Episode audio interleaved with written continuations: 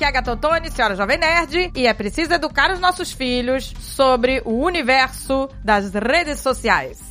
Pois, aqui é Andréia Pazos, portuguesa. E com a inteligência artificial do jeito que tá, eu tenho medo dos golpes que estão por vir. Ai, pois é, gente. Pois é. Olá, aqui é Bruno Gilabert, sou delegado de polícia e vamos hoje trabalhar um pouquinho essa questão desses crimes virtuais que tem um crescimento tão grande, né, no nosso país, se tornaram um fenômeno devido aí ao avanço e ao alcance dos meios de comunicação. É isso aí, gente. O Bruno também é professor, né, Bruno? Isso. Você dá aula para concurseiros? Não, na verdade eu dou aula em faculdade, em pós-graduação. Não posso dar aula por enquanto em cursos preparatórios porque eu participo de banca de concurso, né? Então eu sou impedido. Caramba, Bruno é um, um crânio, gente. É. Tem livros, é. Eu, eu vou me sentir aqui uma meba falando com o Bruno. Vamos Não, lá. mas é bom que nós vamos aprender muito hoje. Pois é, gente. hoje as amebas vão aprender, porque. Uma caneca de mamica!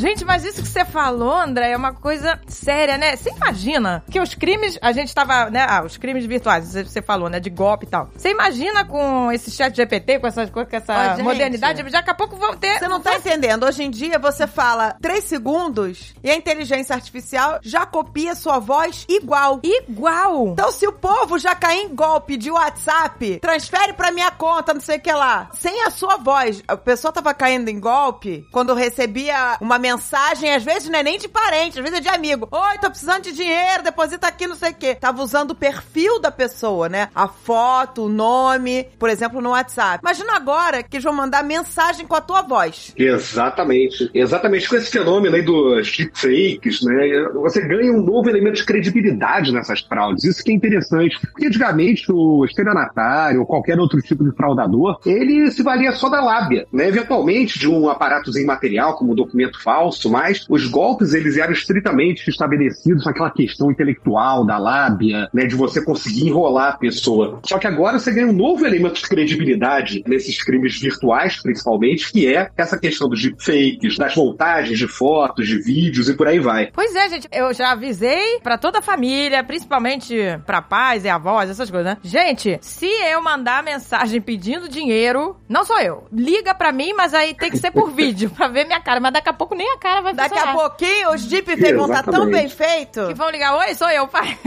que você não vai saber se a pessoa não é, gente. Pois é, porque- A gente tá à beira de uma situação caótica, porque a voz, eles já copiam igual. Copia igual, o Alexandre botou outro dia nesses programinhas, fica a voz igualzinha. E os deepfakes estão cada vez mais sinistros. Eu tava no outro dia vendo a comparação dos desenhos desse chat GPT há meses atrás e agora. A pessoa falava uma cena, ah, quero que você desenhe, sei lá, uma pessoa na colina dançando. blá, blá. E aí, há meses atrás era uma coisa mais abstrata. Agora, meses depois, evoluiu demais, porque a inteligência artificial, ela, ela vai pegando tanta informação e ela vai evoluindo sozinha. É assustador, né, gente? Exatamente. É, a gente vai entrando num mundo em que o, aquilo que você vê aquilo que você escuta não são mais informações confiáveis, né? E isso é um problema muito social, muito sério. É um problema social muito sério. O que eu recomendo sempre é que se estabeleça algum tipo de código para que você tenha alguma certeza, né, sempre da veracidade daquela informação que estão te passando. Ah, é um parente, então me fala, me dá uma resposta X, me fala sobre esse tópico específico. Isso, isso ajuda bastante. Vai ter que ser assim daqui a pouco. Gente, daqui a pouco, eu tô falando sério. Caraca, Bruno, isso é uma ótima ideia. Se a inteligência artificial em seis meses dá um upgrade de um desenho todo borrado pra uma coisa em 3D linda, sabe? Você imagina daqui a cinco anos como vai estar. Exato, não, isso é ótimo. Qual é o código, pai? Qual é o Exato. Porque se tiver com a nossa voz, porque copiam as vozes, né? Eles copiam nossos perfis, nossas Pois fotos, é. né? Mandam mensagem pra Deus e o mundo. Aí daqui a pouquinho, vão- agora já estão copiando voz. Daqui a pouquinho vão estar copiando o nosso rosto. Exato. Vai ser deepfake perfeito daqui a pouco. E, e, gente, quando combinar o código, não pode combinar por, por chat, né?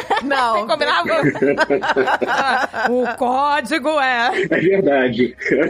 Tem que combinar ao vivo, gente, ao vivo. né, uma palavra de segurança, alguma coisa assim. Gente, isso é genial, porque, né, mesmo que a pessoa esteja, sei lá, com a sua voz. Porque você vê, outro dia, meus pais receberam uma mensagem que eles ainda bem desconfiaram e tudo, mas sabe, tipo assim, segue o boleto pra pagar. Não sei o que, ficar mandando por WhatsApp, sabe? O que, que eu acho que eles estão esperando? Que a pessoa responda talvez com voz. E eles ficam mandando a mesma mensagem. Gente, não O tempo responder todo. por voz, exatamente. Aí a pessoa deve falar, Nossa Senhora. por favor, basta quer você parar? responder um segundo. Pois é. Que entendeu? boleto é esse? Eu não mandei boleto. A gente abastece o ambiente virtual com informações nossas o tempo todo. Fotos Instagram, preferências que a gente tem de compras, etc. Até mesmo nessas conversas por voz, a gente está abastecendo o mundo virtual com informações nossas, com características nossas o tempo todo. Aquilo ali é um grande banco de dados, não só sobre nossos dados civis. Né? A internet é um banco de dados sobre todas as nossas características. Isso que é, que é importante frisar. Sabe uma coisa que o Alexandre viu no TikTok? Um cara. É muito legal o que ele faz. Ele faz um trabalho de alerta. Ele, gente, eu tô fazendo isso pra alertar os pais e as pessoas. Ele pede pras pessoas. São desafios. Ele pede pras pessoas tirarem fotos. Assim, a pessoa sabe, né? A pessoa tá fazendo aqui. Foto em qualquer lugar dos Estados Unidos. Qualquer lugar. Num posto. Sabe? Que não mostra o nome de rua, lógico, né? Você pode estar em frente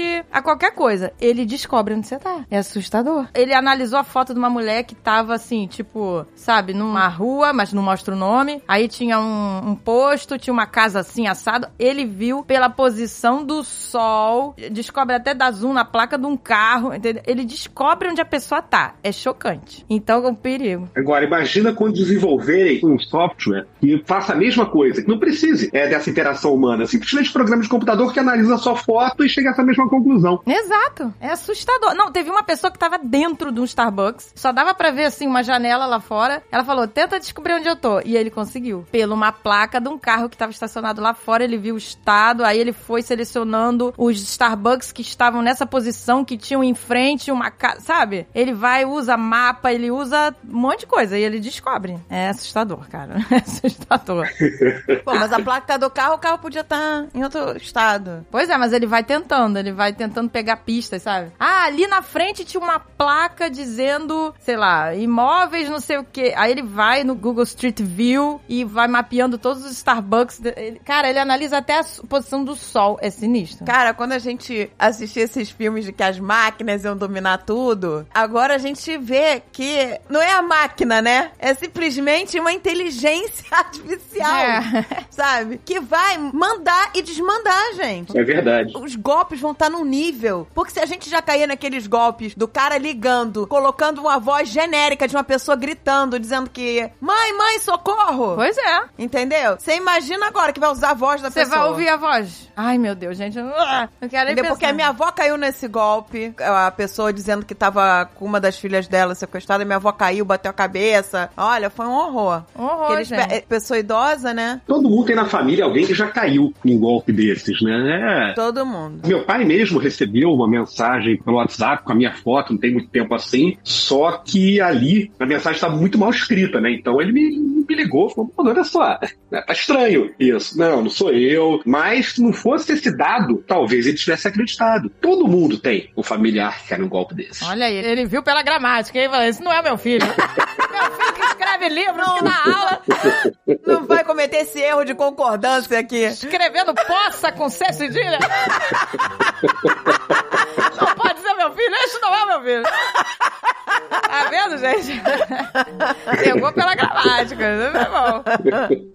Atenção, pickpocket! E no seu dia a dia, como delegado, assim, você já presenciou muitas histórias, assim, desse universo, assim, de crimes virtuais? O tempo todo, né? A questão dos golpes financeiros, hoje, talvez constituam a maior parte do nosso trabalho. Nas delegacias, né, de bairro, nas, naquelas que a gente chama de circunscricionais. O que a gente tem de golpe virtual é o boleto falso, golpe falso sequestro, que é uma hipótese de extorsão, né? Isso aí é o que eh, compõe o dia a dia do trabalho policial. E a gente tem, não só né, no mundo virtual, essa questão da financeira, do golpe é que acaba te lesando de alguma forma no seu patrimônio, mas também a questão sexual. Os crimes virtuais eles também descambam muito para esse lado da sexualidade e isso também é muito frequente no trabalho policial. A gente pega muitos casos envolvendo isso. Isso é muito assustador. Isso é um tópico pra você ver como é sério, né? Eu tava vendo uma pesquisa que fizeram há, há uns anos atrás, aqui nos Estados Unidos, eles forneceram computadores para 460 meninas, adolescentes. É, entre 12 e 16 anos, né? Pra monitorar o que elas faziam na web. E elas sabiam, né, que estavam sendo monitoradas, assim, não era uma coisa invasiva, né? Tipo, escondido. É, e ficaram por quatro semanas com esse computador. Olha só, do total dessas 460 meninas, 156 sofreram, sabe, algum tipo de abuso virtual, né? É, é muito, sabe? É o tempo É todo. muito. É muito. É uma estatística bem incrível. É por aí mesmo. É por aí mesmo. Não é algo que seja distoante da realidade, não. É por aí. Eu vou até contar um caso que eu vi recentemente. Eu tava vendo no TikTok isso. Aqui nos Estados Unidos, um cara que foi preso e cumpriu a pena de 25 anos. Ele abusou de crianças. Ele abusou de crianças, cumpriu lá 25 anos de prisão e foi solto, né? 25 anos depois. E aí, um grupo de pessoas que faz esse trabalho de monitorar e tentar achar esses pedófilos na internet, começou a conversar com esse cara, né? Eu, eu acho que eles conversam com várias. Eles vão tentando pegar esses caras, né? Perfeito. Eles se fazem de, de adolescente, criam perfil, não sei o quê. E aí, eles viram que o cara, conseguiram identificar que o cara era um ex-presidiário, que cumpriu pena por abuso, etc e tal. E o cara já tava de novo com um papinho marcando encontro com. Supostamente, né? Não era uma criança de 14 anos, era esse pessoal que faz esse trabalho, né? De tentar identificar esses pedófilos. E aí marcou encontro e quando chegou lá eram os caras que é, emparedaram ele, né? O que, que você tá fazendo? Marcando encontro com uma criança de 14 anos, não sei o quê. Você não acabou de sair da cadeia por causa disso? Aí eu fico pensando, essas pessoas, cara, não tem como ser reintegradas na sociedade. Porque elas é. não mudam. É difícil. É, esse caso é interessante porque ele traz até uma realidade muito próxima da nossa em algumas situações. É uma coisa que é muito comum, eu já vi acontecer com uma certa frequência no trabalho policial. Eu tenho um filho, por exemplo, aquele filho está conversando com uma pessoa pela internet, ainda não tem nenhum nada de comprometedor na conversa, mas eu já maldo aquela situação. E tem alguma coisa errada nisso. Meu filho está ali conversando com uma pessoa que é aparentemente adulta, eu então me substituo a ele, eu troco de lugar com ele e tal, e começo a conversar também com aquela pessoa, até que tem uma proposta sexual, às vezes até estimulo nessa proposta sexual, né? Isso é interessante porque você expõe aquela pessoa, você mostra quem ela é, você mostra que aquela pessoa ali é um possível predador sexual, que tá ali é, na estreita tentando aliciar alguma vítima, mas juridicamente, quando a gente fala assim direito penal, isso não tem consequência nenhuma. Pois é. Caraca, sério. Quando eu estimulo o sujeito à prática do crime, isso não tem repercussão. Nossa. Quer dizer que não tem nada o que fazer, não há o que fazer, então, nesse caso. Não há o que fazer. né? Aqui- Nesse caso, especificamente, a gente tem aquilo que em direito penal a gente chama de crime impossível, né? Porque não, não era um crime de, que se consumaria da forma como ele foi trabalhado aqui na, naquela situação fática. É interessante que a gente pega muitas vezes isso, né? Pra mãe, pai, chegou na delegacia, olha só o que eu fiz aqui, né? Eu vi que, eu vi que meu filho estava conversando com um adulto, eu entrei no lugar dele e obtive aqui a confissão do sujeito que ele queria manter relações sexuais com meu filho. Juridicamente não serve pra nada. Agora, pelo menos você sabe quem é aquela pessoa, você passa a monitorar de repente ela mais de perto, um trabalho preventivo, só que não tem uma consequência penal. Caramba, que Pois é. chato, né? Quer dizer, Pois eu- é, que nem esse cara, entendeu? Os caras foram lá, emparedaram, fizeram o quê? Exporam só, mas não fizeram nada. Não tem como levar o cara pra prisão novamente, porque, né? Porque ele ainda não cometeu, Não né, cometeu o crime. É, isso acontece muito também quando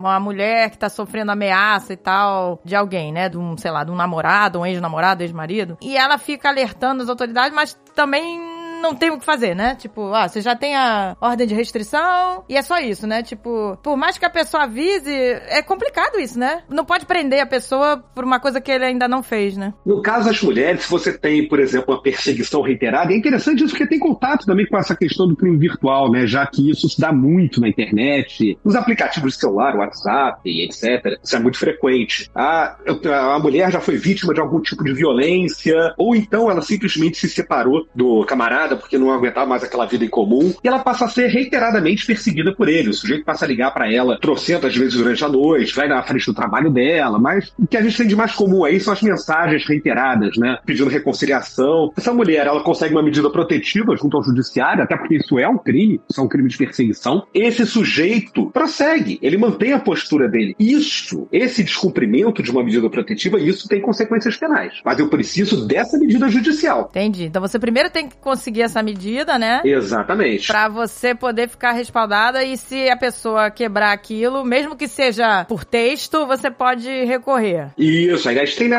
um crime que é o de descumprimento de medidas protetivas. Isso vale tanto para crianças e adolescentes que são vítimas de violência em ambiente familiar, para mulheres que são vítimas de violência em ambiente familiar. Eu consigo uma medida protetiva e depois ela é descumprida. Isso é um novo crime. Mas é um caso bem específico, né? Não dá para falar que isso acontece na generalidade das hipóteses de conflitos sociais. Agora, Porque A é. gente vê vários casos em que as pessoas vão à delegacia, fazem ocorrência e acaba que o crime acontece, né? Nem sempre o cara vai quebrar uma medida dessas e vai ter consequências só pra ele. Às vezes é tarde demais, né? Exatamente, exatamente. As ameaças que a gente vê normalmente na prática, em casos de ameaças, por exemplo, que as ameaças não se cumprem, mas algumas se cumprem. Então, isso é um é sempre um objeto de preocupação. Mas tem horas que não tem muito o que fazer. Você tem todo um ordenamento jurídico, tem toda uma estrutura de como proceder, né? Que você também não pode subverter aquilo simplesmente porque você acha que pode acontecer alguma coisa. né? Não é assim que funciona o sistema. Você pode citar alguns casos, assim, você lembre, que você presenciou, que você atuou, assim, virtuais, assim? Principalmente esses de sexuais e tal. Sim, sim. A gente pega é, com alguma frequência isso, né? Essa parte dos crimes sexuais. Quando você passa a ter essa, as redes sociais como um fenômeno difundido praticamente para todas as pessoas, talvez para todas as pessoas seja um pouco exagero mesmo, né? Porque a gente tem uma exclusão virtual muito grande. Mas quando você tem as redes sociais e as conversas em tempo real como algo bastante presente na sociedade, algumas práticas que antes eram muito restritas, né? Aquela intimidade de um casal, que é, por exemplo, o sexting, que é a troca de informações sexuais como forma de excitação, né? E isso acaba gerando um possível problema criminal. Antigamente, o que a gente via, né? Antes de- desse fenômeno das comunicações via internet. Um casal buscando se estimular sexualmente, o cara tava viajando, a mulher tava em outra viagem profissional, eles falavam por telefone. É, era por telefone, era o famoso É. sexo por telefone, que, que não tinha como arquivar nada. Exatamente, morreu ali. Agora, mandei foto, tive uma conversa mais ficante por mensagem de áudio. Olha só, aquilo ali já tá armazenado no telefone do outro. Ah, mas olha só, mandei a mensagem com temporizador. Gente, tem como burlar isso, né? Isso aí é é passível de burla. Então não tem um método 100% seguro. Ou você confia que a pessoa não vai te expor de alguma forma, ou é melhor não fazer. E mesmo quando você confia no destinatário, tem sempre uma possibilidade de perda de um celular, de um furto. Essa questão hoje do, do armazenamento da sua privacidade, ela gera um risco constante. Não tem como. Não tem como escapar desse risco. É, eu peguei um caso interessante, que foi, a gente estava falando nessa questão da inteligência artificial, eu peguei um caso de adulteração de áudio. Quer dizer, às vezes a pessoa nem passa uma foto sensual para alguém, ou tem uma conversa mais picante. É alheia isso, mas você pode fazer montagens de fotografias, vídeos e até de áudio. Eu peguei um caso em que uma pessoa foi registrar na delegacia a montagem de um arquivo de voz. Fizeram o arquivo de voz, é como se fosse a voz dela, numa conversa picante. Ela foi, né, não, tô sendo exposta aqui. E isso é crime. Tem, aliás, tem um crime específico no Código Penal sobre isso. É muito peculiar, né? Porque normalmente a gente fala de imagens. Quando a gente trata da sexualidade, a gente fala de imagens. A gente já tem essa possibilidade de montagem de áudios também. Vamos, podemos ir até mais além. Às vezes, nem montagens, você só indica uma pessoa como sendo possivelmente envolvida em uma cena de sexo, alguma coisa assim. Eu tive um outro caso, quando eu trabalhava no interior, aqui do Rio, em que o sujeito conseguiu uma imagem de uma atriz pornô e naquela imagem ela estava extremamente parecida com uma menina da cidade do interior. É cidadezinha pequena, 15 mil habitantes, todo mundo se conhece. Ai, o sujeito foi numa lan house e botou a foto lá, e botou o nome do arquivo, fulano de tal. Ai, Nossa. que horror. E o boato se espalhou na cidade, né? Ó, fulana de tal tem uma foto dela pelada na lan house. Olha o dano social que isso causa pra pessoa. Ai, meu Deus. Nossa, não, gente, pois total. é. Inclusive, no Brasil tiveram, né, há alguns anos atrás, casos de meninas, é, mais de uma, que se suicidaram por causa disso. Porque vazaram fotos dela. No caso, eram fotos delas mesmo, né? Uma era mostrando os seios, a outra era ela, né, fazendo sexo com, acho que com um menino e uma menina, enfim. Eram elas mesmo. Mas aí vazou e elas não aguentaram a pressão e se suicidaram. Tipo assim, a parada é muito séria. Às vezes, isso tanto o jovem quanto o adulto também, às vezes a pessoa se depara com uma situação que ela acha que não tem saída, né? Que ela fica tão difamada, né? Tão machucada que ela acha que aquilo não vai passar e, e ocorrem casos extremos como esse. Ainda mais pro, no caso de adolescente, né? Exato. Pro adolescente, tudo é muito intenso, né? Então, tudo. Ele não Exato. consegue ver que não. Isso aqui eu vou passar por isso, vai ficar tudo bem. Não, ele, pra ele acabou, acabou. Teve até uma atriz, o nome dela é Bella Thorne. É uma atriz que ela foi chantageada por um hacker que ameaçou vazar fotos dela nua. E aí o que, que ela fez? Ela, sabendo, né, que o cara tava chantageando e tal, ela foi no Twitter, deu print, ela mesma publicou as fotos dela nua com a conversa do cara e falou pra ele: é, ah, vai se danar você achando que tem controle sobre mim. E ela postou. E quer dizer, foi uma reação que ela teve pra mostrar que ele não, né, não teria controle sobre ela. E aí, aquela atriz, a Whoopi Goldberg, que tem um programa, né, ela faz parte de um programa, um talk show lá, é The View, né? E ela, e aí a Whoopi Goldberg criticou a garota, tipo, ah, é, você devia saber, você é jovem famosa, devia saber que isso pode acontecer, não sei o que, enfim. Aí deu maior rolo, né, porque a Bella Thorne caiu em cima da Whoopi Goldberg, pô, você vai culpar a vítima mesmo, não sei o que e tal Exatamente. criticando a atitude Uhum. dela de ter postado as fotos. Ela quis mostrar, entendeu? Que o cara não, não ia ameaçar ela. A Carolina Dickman também, né? Passou Não, por essa situação, mas ela não divulgou as fotos. Não. Mas ela não cedeu à chantagem, né? E ele vazou as E fotos. ele vazou as fotos dela. E ela, mas ela não cedeu, né, à chantagem. É que aquela história. A nossa sexualidade é livre, a gente pode fazer o que quiser dela, né? Se eu quero trocar fotos com alguém, se eu quero é, me excitar sexualmente dessa forma, ok. Isso é da minha intimidade, é da minha privacidade. Eu não posso ser incriminado por, né, por isso. A pessoa que critica, de repente, ali entre quatro paredes, faz outras coisas que talvez eu não faça. Exato. Então não tem como, né, ficar criticando, apontando o dedo. Ah, você fez, não sei o quê. Ah, mas você sabe que pode ter uma consequência X. Sim, eu sei, mas não deveria existir essa consequência X. Exato. É verdade.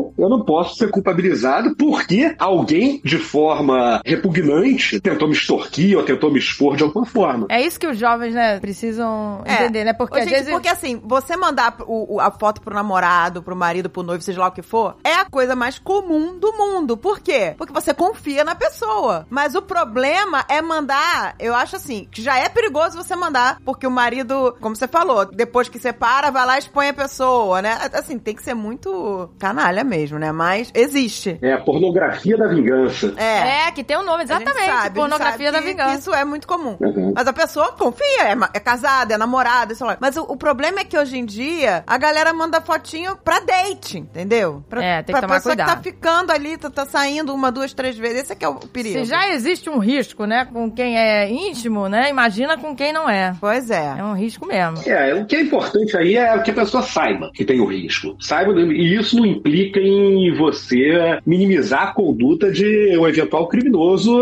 nessa seara, né? Isso é outra história. Exatamente, que tem muito isso, né, a pessoa culpar a vítima, né? Exato. Culpa sua! Exatamente. Você tem que saber que tem o risco e você tem que saber que há modos de minimizar o risco Isso. de uma exposição. Exatamente. Agora, a partir daí, você, no- na sua autonomia de vontade, você decide o que fazer. E, evidentemente, quando eu falo em autonomia de vontade, está excluindo crianças e adolescentes dessa, dessa história, né? É, com Sim, certeza. claro. Gente, eu vou até indicar um filme muito bom que eu vi há, um tempo- há muitos anos atrás, com aquela menina, com a área. Sabe o Game of Thrones, a área Stark? Sei. Maisie Williams é o nome dela. O nome do filme é The Cyber Bully. O filme é legal porque ele se passa o tempo todo num quarto, sabe? Em tempo real. O filme é tipo em tempo real, sabe? Num quarto e ela sentada no, no computador. Esse é o filme. O tempo todo assim. Não tem outro cenário. E o que que acontece? Ela tá no computador. Esse filme é bem legal, gente. Vale a pena ver. E aí vem um cara, né? Um hacker, invade ah, o sistema de câmera dela, né? Invade todas as coisas dela. E aí ele fala assim: ah, você fez bullying com uma galera, sei lá, sabe? Ela tinha feito algum comentário, falou mal de alguém ou difamou. Ela fez alguma coisa e o cara ficou usando isso como: ah, você é uma, uma bully, né? Então agora você tem que pagar por isso, né? Deixando ela culpada. E ele falando que se ela não se suicidasse, ele ia divulgar um monte de coisa dela, foto pelada, enfim, sabe? Um monte de coisa dela. E o filme é isso, é ela falando com o cara e o cara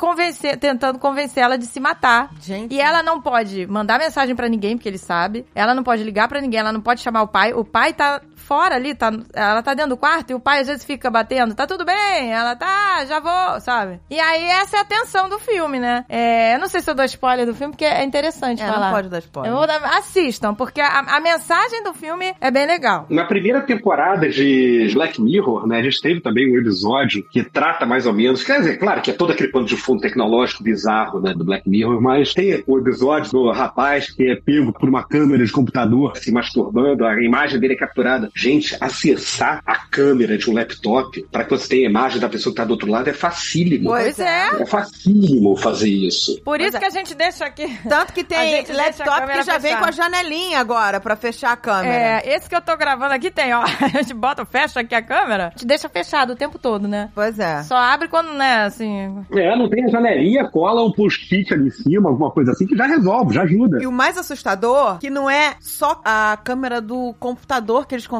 acessar. Essas câmeras de segurança, que às vezes a pessoa bota no quarto das crianças. Puta, é verdade. É, na garagem, na casa. Eu já vi muito vídeo, né, na internet mostrando isso. Que os hackers, eles conseguem acessar essas câmeras e começam a falar com as crianças sem você saber. Eu vi, eu vi esse vídeo. Essas câmeras que tem som também, né? É assustador. Tem muita câmera que você consegue falar, né? E a pessoa te ouvir. Por exemplo, eu tenho câmera que a gente bota pra quando a gente sai de casa vi- vigiando os cachorros. Isso aí. E aí, se o cachorro tá fazendo alguma coisa errada, a gente fala na câmera, ele para. A gente dá o comando, ele para, entendeu? É, qualquer aparato tecnológico que esteja conectado à internet ele é passível de invasão, com maior ou menor grau de dificuldade, mas dá pra invadir. Nossa, gente, mas é muito assustador. as Assustador. cenas. Eu vi, é, a menina no quarto, pequenininha. E Pequenininha. o cara gente. falando que era Papai Noel. Exato. Falando que ela podia fazer o que ela quisesse, podia quebrar a televisão e tal. E a garota fica assustada e chama a mãe. Ainda É, bem. Exato. Porque é isso, eu acho que é isso, gente, que é importante, né? A gente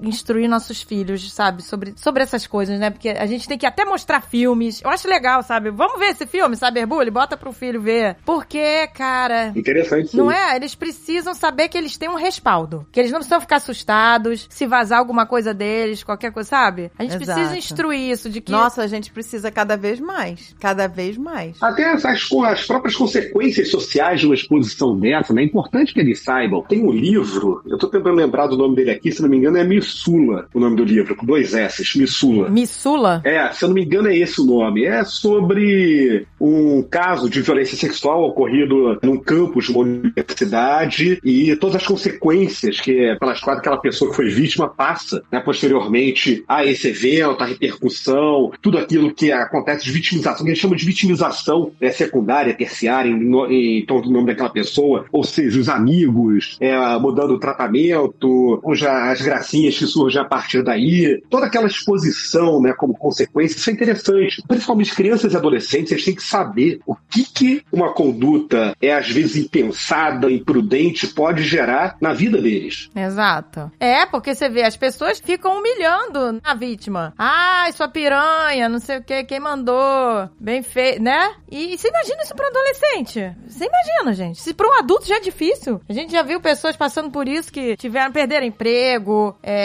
tiveram que se mudar, sabe? Adulto, imagina adolescente. Exatamente. Pois é, gente, é pesado. Eu tenho muito medo, gente. Muito medo. Assim, é que meus filhos já estão grandes, mas eu, eles tendo acesso à internet, eu tinha medo o tempo todo. Porque, por mais que você ache, ah, é, tá sob controle, eles criam perfis fakes, eles fingem que são outras crianças. É. Entendeu? Nesses joguinhos mesmo que a Pícola joga, que tem chat, quantos adultos não estão ali fingindo que. Pois num é. bonequinho, né? Fingindo que é outra criança. Eu tenho medo, eu, eu desativei o chat, sabe? Porque eu fico com medo disso. Porque aqui nos Estados Unidos, recentemente, teve um caso com Roblox, que as crianças adoram.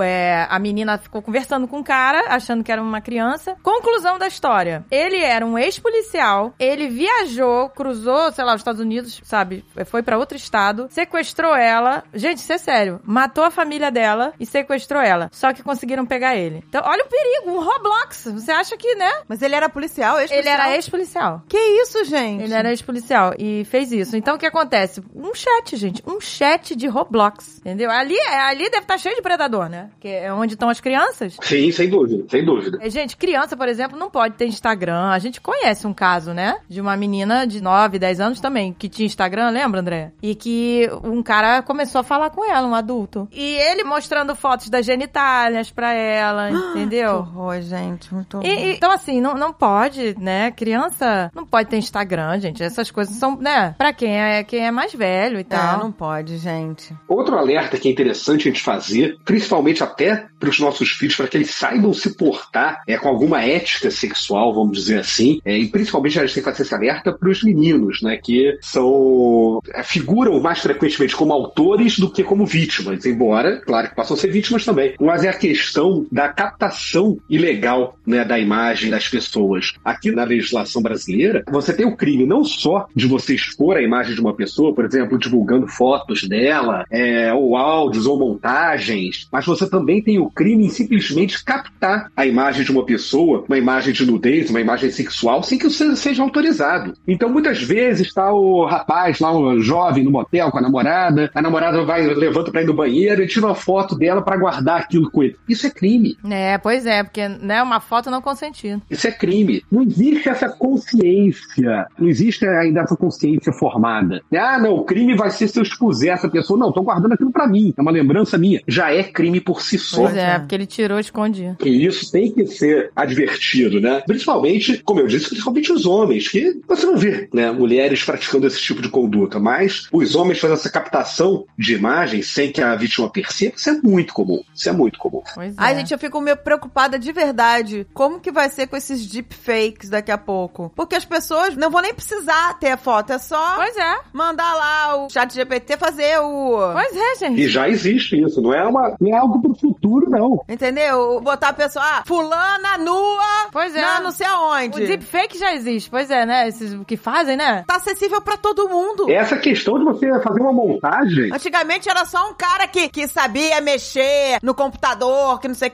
que, que fosse, né? É verdade, é. Hoje em dia, Agora- qualquer um, é só você dar ordem Exatamente. pro computador que ele faz sozinho. Cara, é assustador, gente. E já tem casos, já estão surgindo casos assim, né, dessa, dessa criação de imagens sexuais, realísticas, inclusive, através de inteligência artificial. Não é algo para que daqui a 10 anos talvez comece a surgir. Não, tá acontecendo agora. Não, já tá, gente. Pois é. E o problema é a velocidade com que a inteligência artificial tá evoluindo, entendeu? Outro dia eu até ouvi uma dica, assim, assim, eu não sei se, né, é uma dica útil, mas é alguém falando, né, é, gente, se for mandar alguma foto mais sexy ou um nude, sei lá, evita mostrar o rosto, sabe? Evita expor muito o seu rosto. Aqui ninguém vai saber quem é, é né? verdade. Ou bota um cabelo na frente, ou, sabe? É, mas com, é uma informação, é uma, uma dica que você tem que tomar com certo cuidado. Não basta você esconder o rosto. É, Né? pois é. Hoje em dia, o número, por exemplo, de pessoas que a gente tem com tatuagens é um número absurdo. É, pois é. verdade, né? Você pode identificar pela tatuagem. Então, não, você não mostra o rosto, mas uma tatuagem te identifica. Pior do que isso, você não tem nenhuma marca corporal que seja assim muito característica que te, que te identifique. Mas você tira a foto no quarto e lá no seu Instagram tem uma outra foto, claro que uma situação completamente diferente, no mesmo quarto. Ou seja, você consegue reconhecer a pessoa pelo ambiente em que ela tá. É verdade. É verdade. Tem que tomar cuidado, gente. Ai, É. meu Deus, gente, que medo! Jesus do céu!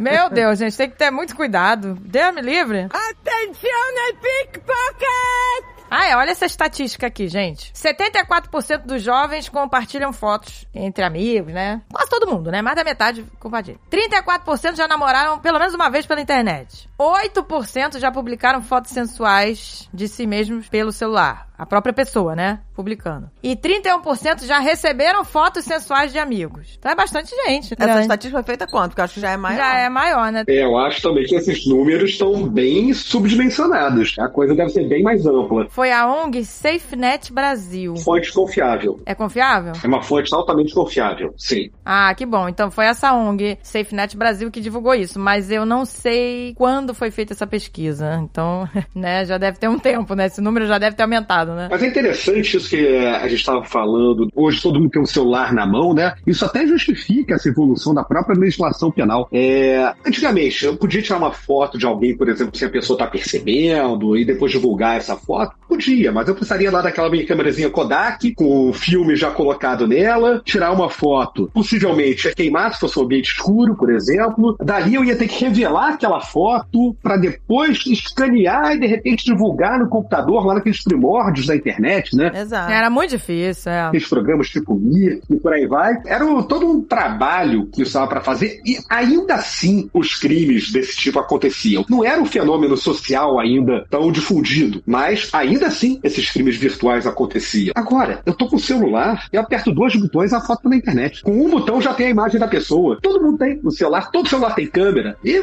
câmeras que hoje filmam em, em altíssima qualidade. né? Antigamente ainda tinha isso, a câmera ainda era de péssima qualidade. Hoje em dia eu consigo pegar detalhes de uma pessoa à distância. E, gente, sabe outra coisa que as pessoas têm que tomar cuidado? Às vezes as pessoas não têm noção. Postar foto nas redes sociais da criança, do bebê, seja lá o que for, sem roupa. É. E às vezes é fofo, né? Nossos pais sempre tiravam, né? Tiravam direto. Pe- Peladinho na banheira. Peladinho. É, passando talquinho na bundinha, É, não sei o quê. verdade. Essas fotos fofas, são fofas. Mas existe um, um submundo Existe. podre na internet. E essas fotos, quando você posta nas redes sociais, elas não estão a salvo. Qualquer um verdade, pode gente. pegar e pode acabar parando em, em sites de pedofilia, sabe? É verdade, gente, é um perigo, sabia? Pior que a gente tira, né? Quando, quando a Pícola era bebezinha, né? Ah, que bonitinho, trocando fralda. É. Aí tira aquela foto pra guardar de recordação. E é perigoso mesmo. Hoje em dia, sabe, tem que ficar ligado nisso. Que, porque é muito comum, né? Como você falou, foto de bebezinho, de bundinha de fora. hoje em dia, é- o pior é que hoje em dia o perigo não é nem só você postar nas redes sociais, é simplesmente você tirar e ficar armazenado, né? Exato, pois é, tomando baninho,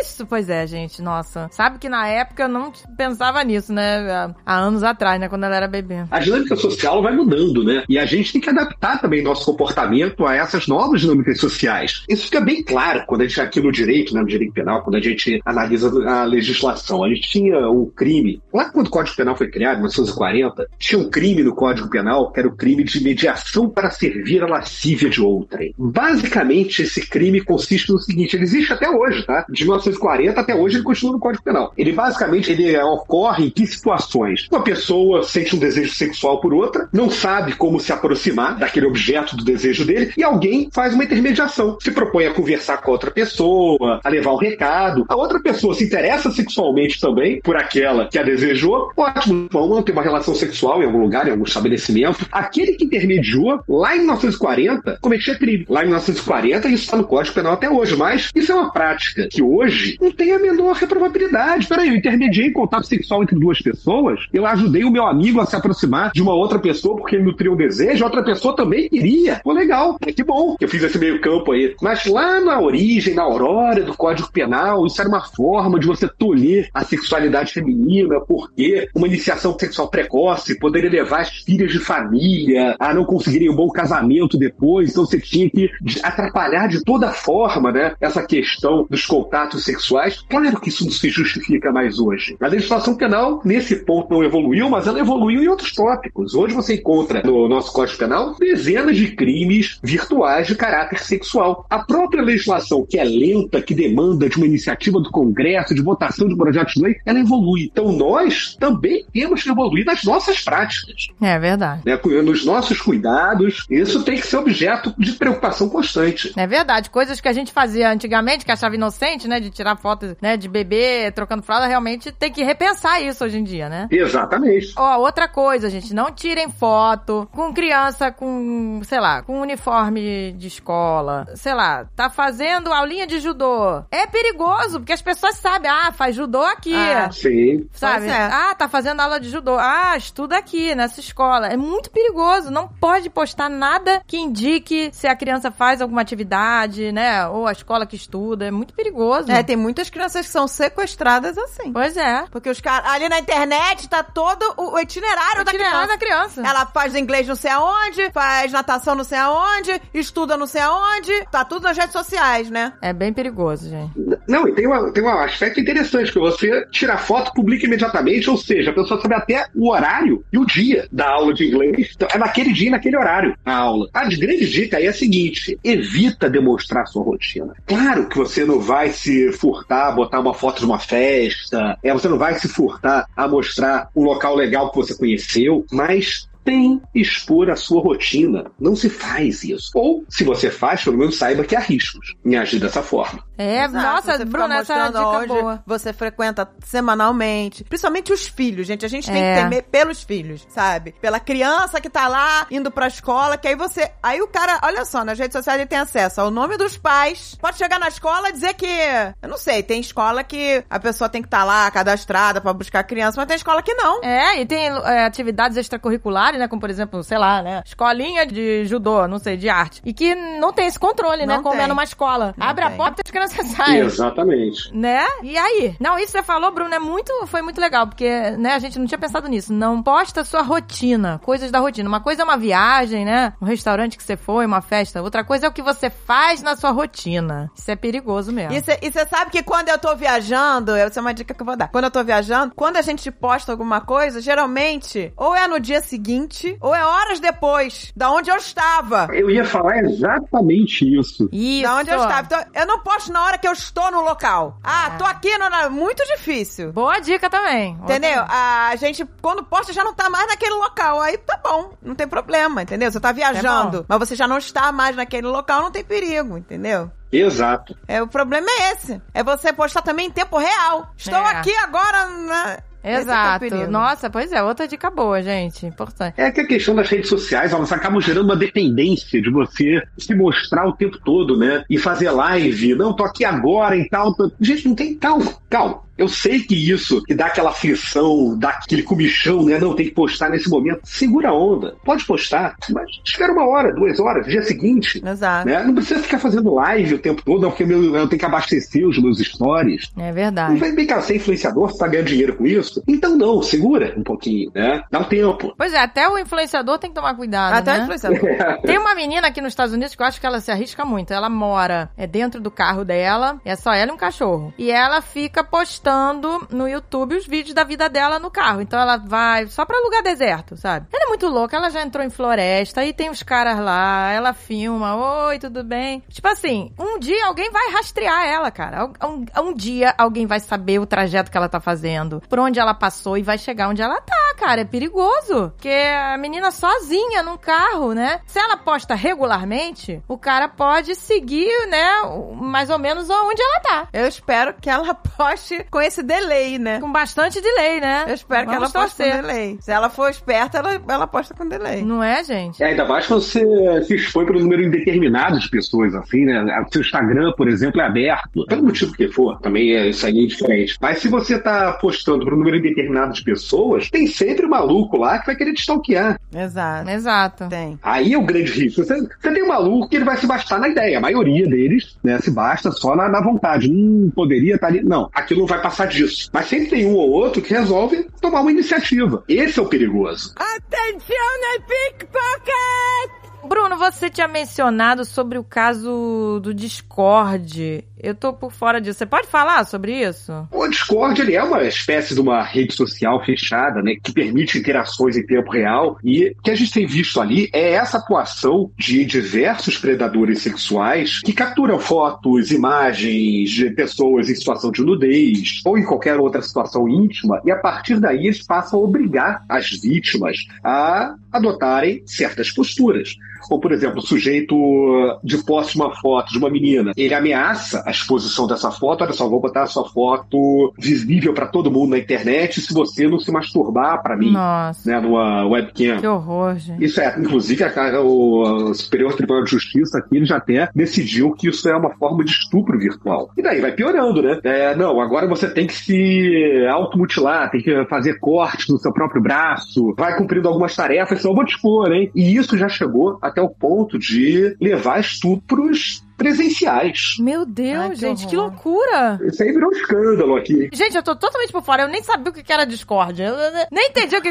Mas peraí, me explica aí. O que, que é esse Discord? Que eu ainda não entendi. É é uma plataforma? É tipo uma, uma rede social? É, é uma espécie de uma rede social, uma plataforma de interação virtual que permite é, comunidades de vídeo, vamos dizer assim, em tempo real, várias pessoas assistindo vídeos e conversando entre si, interações, né? É, quando a- a- as pessoas estão jogando ao vivo, aí tem várias pessoas assistindo. Ah. É pelo Discord. Exatamente. Ah, e tudo por vídeo. Então você vê as pessoas. Vê. Meu Deus, que loucura, gente. Vê. Então você Gente. vê, por exemplo, as pessoas, ah, vou, tô jogando agora e posta lá que tá jogando e as pessoas vão assistir. Ah, tá. E aí as pessoas agora Mas não é fazem só chantagem. jogo, pode ser qualquer coisa, entendeu? Sim, sim. Isso é muito usado né, para os jogos, né? É muito comum entre os gamers esse uso da, da plataforma. E normalmente, é bom que se diga também, normalmente o uso dessa, dessa plataforma não tem problema nenhum. Exato, Pois é. gente. Muita gente usa sem ter qualquer tipo de consequência mais séria. Mas ela está sendo usada com frequência para esse tipo de extorsão sexual. Eu uso esse termo extorsão sexual para caracterizar uma série de fenômenos. Pode ser uma extorsão financeira, que aí seria algo mais juridicamente mais técnico, né? Mas a extorsão sexual pode ser para pleitear também estupros, para pleitear troca de mensagem. Eu já vou usar esse termo no sentido menos técnico. Qualquer forma de você exigir uma contrapartida em troca de uma não exposição. Essa plataforma está sendo utilizada com muita frequência nesse sentido. Nossa, gente, e você até citou uma coisa que eu não conhecia, que era estupro virtual. Quer dizer, se você coagir uma pessoa a fazer alguma coisa ali por vídeo, isso caracteriza, no caso da menina, que teve que se masturbar na frente da tela, isso caracteriza estupro virtual, então, né? Exatamente. Da mesma forma que a sociedade evolui tecnologicamente, os crimes também evoluem tecnologicamente, né? O estupro, classicamente, quando a gente falava em estupro, era aquele crime onde existia uma interação física entre autor e vítima, mas no mínimo eles estavam ali presentes no mesmo ambiente. Só que a coisa muda, né? Surgiu o fenômeno da internet, o fenômeno das câmeras, da interação em tempo real. E vamos lá, tô ameaçando uma pessoa. Eu tô no Canadá, tô ameaçando uma pessoa no Brasil para que ela se masturbe na minha frente, para que eu possa assisti-la se masturbando. Entendi. Aí, cara, é, Isso é uma forma de estupro. é uma forma de É, estupro. claro que é. Os tribunais, eles estão albergando já essa argumentação, né? Não, realmente, isso é estupro. Então, vamos esquecer aquela ideia do estupro clássico.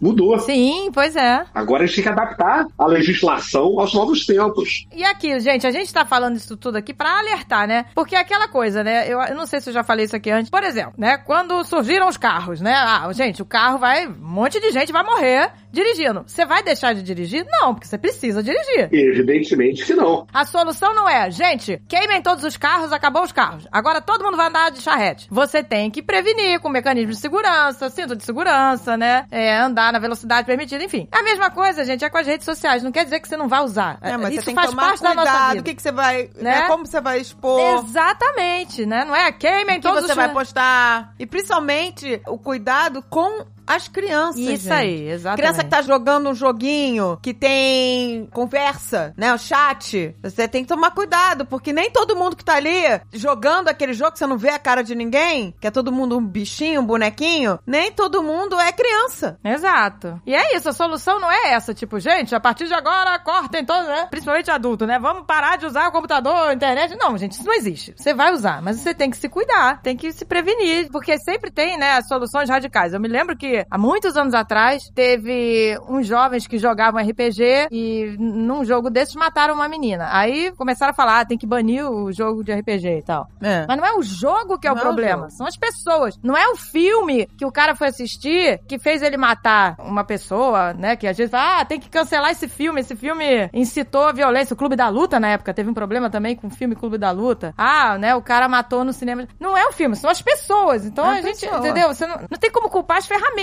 O problema é o ser humano, gente. Tem até alguns estudos criminológicos nesse sentido, né? Por exemplo, o videogame ele causa violência. Tem alguns estudos criminológicos mostrando que não. São coisas completamente diferentes. O cara que tá ali, que eh, pratica um ato de violência, ele pode até estar se sentir inspirado na sua forma de atuação, vamos dizer assim, ou na forma que ele se veste, pelo videogame. Mas não é o videogame que causa aquele impulso homicida ou violento ou qualquer outra coisa. Não, aquilo ali é do sujeito. Né? Ele só só se inspira. Ele vai, se ele não se inspirar no videogame, ele vai se inspirar em outra coisa qualquer. Exatamente. Qualquer Vai se coisa. inspirar Ou- em outra coisa. Porque sempre existiram crimes, gente. Antes do videogame, antes do cinema, antes de tudo isso, já existiam crimes. Ninguém precisou se inspirar no filme, no coisa. Exato. Senão você fazia, ah, então se inspirou no livro. Vai ter sempre algum gatilho que vai, entendeu? A pessoa que já tem a tendência, que já, já tá predisposta a fazer uma coisa dessa, ela vai fazer. Não importa o quê, porque já existia isso antes de ter videogame, antes de ter qualquer Pois é, coisa. não, gente, outro dia até minha filha tava vendo um desenho que a gente adora, que é o Gumball, o mundo de Gumball, sei lá. Que é muito bom esse desenho, que ele é engraçado pros adultos e pras crianças. E era justamente isso, a- os pais, o conselho lá de pais da, da escola queria banir os videogames porque tava dizendo que estimulava a violência. Aí as crianças fizeram uma peça de teatro pra provar que os livros eram muito piores. Então eles começam a contar histórias, essa- todas as histórias de livros, né, absurdas. E... Ah, Chapeuzinho Vermelho. É, exatamente.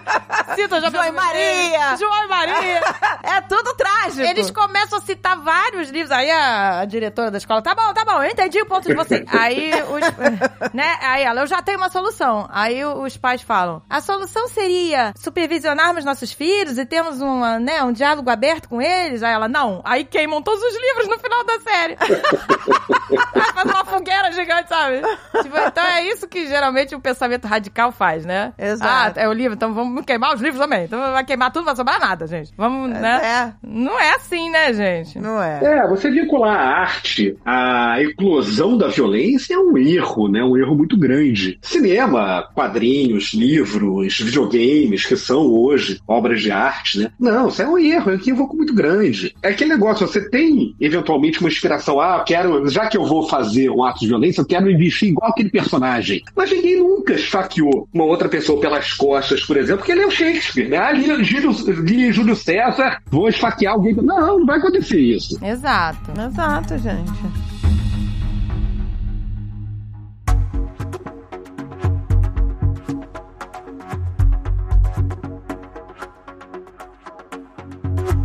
Crianças, mulheres e idosos, eles são mais o- os alvos, né? Pra sequestro, pra golpes. Os caras, eles vão no que é mais fácil, né? É mais fácil você convencer uma criança de ir em algum lugar ou enganar uma pessoa idosa. Existem os alvos, né? Eu sempre fico apavorada com os golpes novos que eu recebo, as pessoas me contando, ou um vídeo, ou mensagem, porque fica cada vez mais elaborado, né? Aqui nos Estados Unidos tem um golpe agora que eu fiquei apavorada. Já vi vários vídeos de pessoas que passaram pela mesma coisa. Por exemplo, a mulher tá sozinha à noite. Aí ela para o carro no estacionamento pra ir ao mercado. E aí quando ela volta, o estacionamento tá vazio, mas tem um carro emparelhado com o dela. Ai, olha que Né? Então tá assim, o estacionamento imenso, vazio e o carro ali emparelhado. É, aí, em vários casos, quando a pessoa volta pro carro, geralmente é um furgão, os caras abrem a porta do furgão, pegam a pessoa e acabou. Sequestro. Pois é, gente. Agora eu sempre fico atenta a isso. Tem um carro. Aí, pois é, já van, avisei pra Agatha, olha, toma cuidado, se você estacionar, tiver sozinha, já tiver à noite, né, não tiver movimento, e tiver um carro emparelhado contigo, você chama alguém pra ir contigo Pois é. carro. Principalmente van, né? Que não tem janela, sabe? Aqueles carros que, né? E aí, no outro dia, tinha uma, uma garota que postou que ela já tava alerta com isso, ela entrou na loja e pediu pra um funcionário acompanhar ela ao carro. Quando ela voltou com o funcionário em direção ao carro, o carro foi embora. Tá O vendo? carro tava do lado dela, foi embora. Nossa, e, e você também é, ouviu um outro caso, né, André? Pior do, ainda, negócio da, da- do. Lá na Home Depot, não foi? Uma Não. brasileira. Ó, uma escuta brasileira isso, Bruno, vê se- chorando. Vê se você já ouviu esse caso. A garota, ela foi comprar terra pra plantar no quintal dela. E aí ela chegou numa loja que tem a parte de jardinagem, estacionou o carro longe porque não tinha vaga perto, estacionou o carro longe,